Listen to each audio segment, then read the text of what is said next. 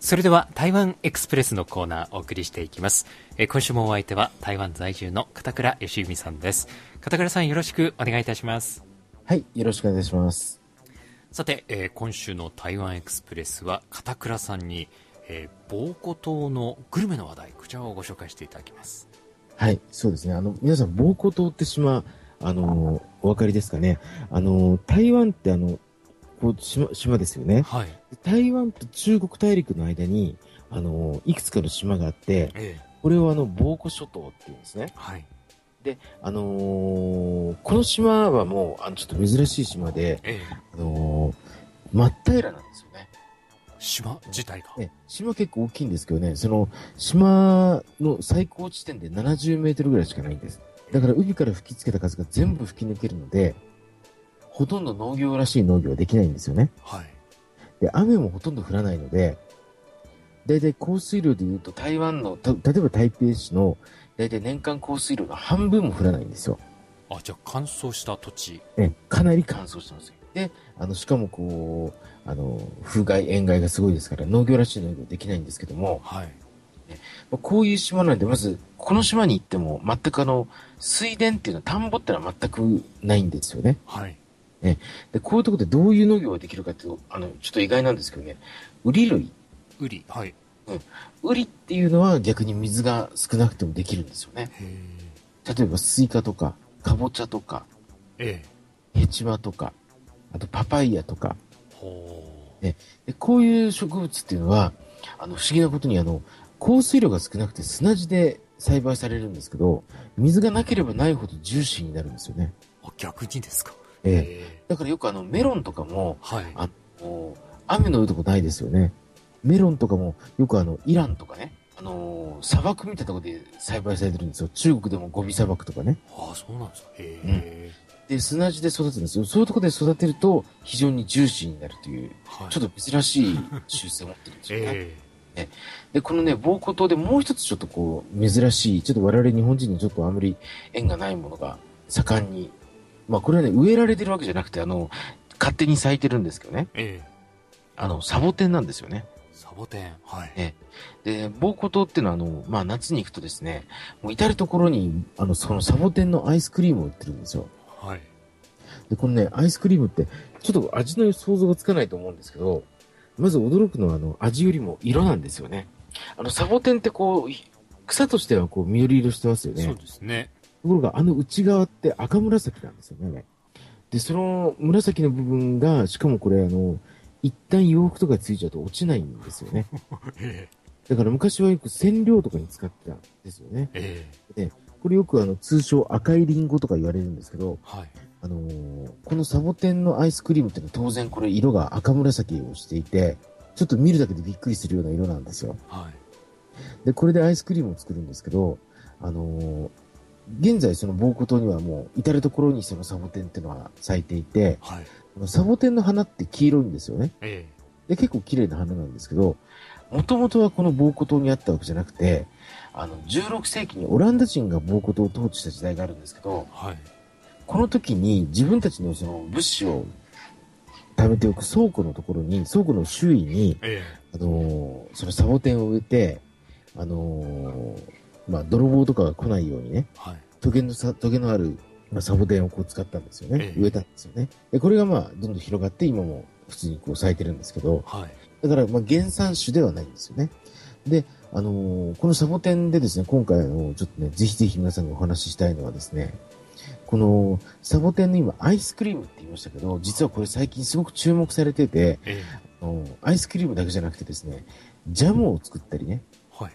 最近はしてるんですよ。あそうなんですかでちょっとこうね、生臭い感じもしないでもないんですけど、えあのこうジャムを作ったり、ソースを作ったりするんですけどね。で、今日ちょっと私はぜひお話ししたいのが2つありましてね。ええ一つは、あの、このサボテン味の、サボテンフレーバーの、まずスムージー。これがね、すごく美味しいんですよ。ええうん、あの、もともとサボテンって味が濃いので、はいこれにこうガムシロップを加えて、あのーまあ、あの、氷をね、あの、ジュースにかけて、そのスムージーにすると、非常に美味しいんですよね。で、これにね、あのー、2はね、あの、私なんかぜひ、あの、これ、皆さんぜひ行った時は対応してほしいんですけど、普通にサボテンのスムージーをくださいって言って、それを飲むんじゃなくて、はいそこにレモンを絞ってくださいって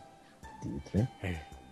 あの、なかなかね、あの、レモンの風味がこう、適度なこう酸味になって、あの、非常にね、美味しいんですよね。で、このサボテンのスムージーとかっていうのは、実は台湾ではほとんど見られないんですよ。もともと台湾ってあの、さっきもちょっとお話ししましたけど、もともと雨の多い土地ですから、えはい、サボテンみたいな植物は育たないんですよね、台湾って。そうですよねそうなると、だからほとんど見たこともない人も結構いるっていうね。えで、台湾の雨っていうのは、あのー、だいたい世界平均の、だいたい倍ぐらい降るんですよ。えはい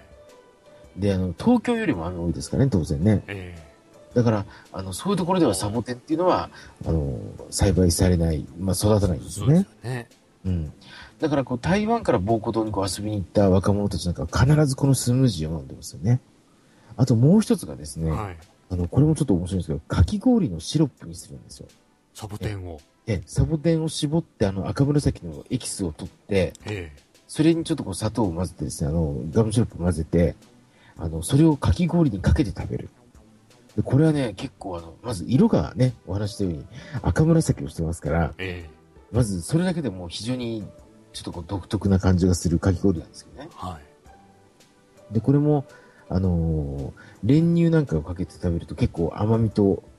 いい具合になんかこう絡み合ってですね、えなかなか美味しいんですよね。えあ美味しそうですねうん。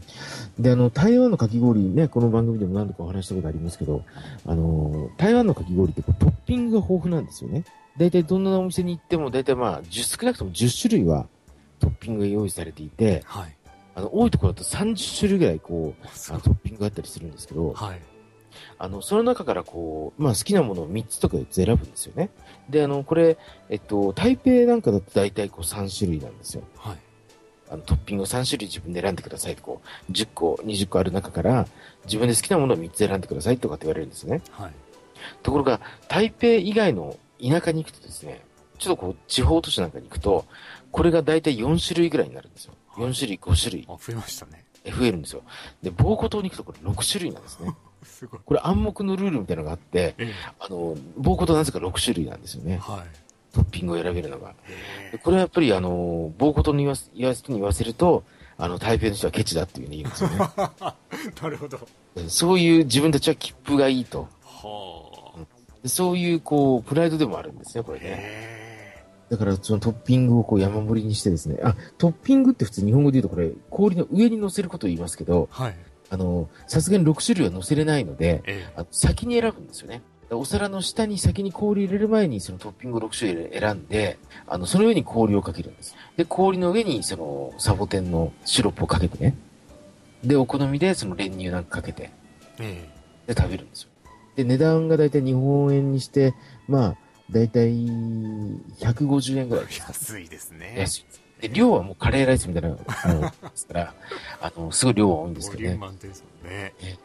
そういうのもちょっとこう、暴行島のね、あの、旅の面白さじゃないかなと思いますよね。いや片倉さんからね暴行島のこういろいろな話題、えーご紹介していただけますけど片倉さん楽しそうですもんねお話聞いたら、そうですね。ええあの、あただね、ここもちょっと一つ欠点があってね、あのー、暴行島って夏がオンシーズンなんですよ。夏がまあ一番の大人気で、ええあの、海も綺麗ですしね、はいあの、すごく天気もいいんですけど、これ冬場になると、あの、風が強くてですね、え結構寒いんですよ。で、その暴行島の人たちっていうのは、夏で1年を稼いじゃうっていう。えあお店の方々と、ええはあお店にしても民宿にしてもホテルにしても、夏のシーズンだけで1年分稼いじゃって、ええ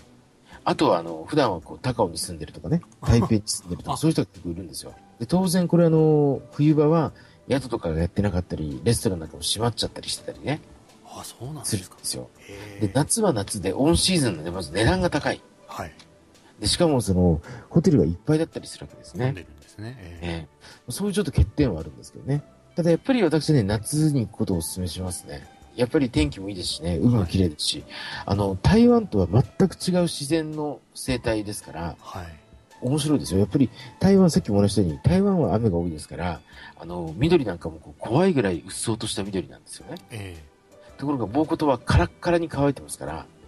あのすごくこう乾燥した世界なんですよねはい。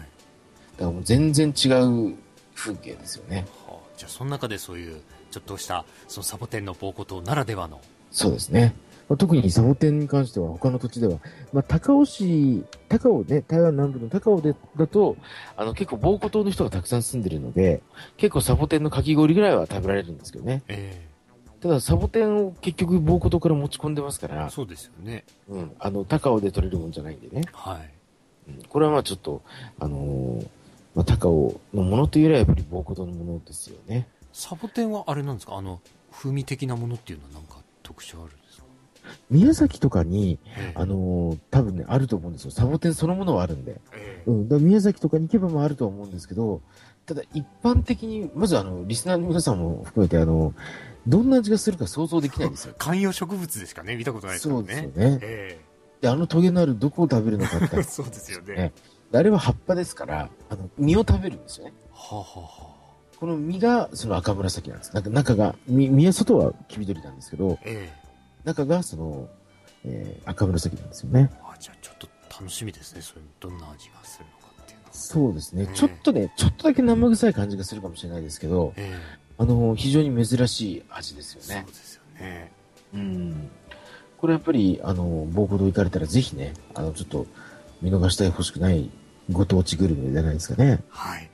えー今週の台湾エクスプレスは、防護島のサボテンのおースイーツうーについてですね、アイスクリームなどについて、片倉さんにご紹介していただきました。えー台湾在住の片倉義美さんでした。片倉さんどうもありがとうございました。はい、どうもありがとうございました。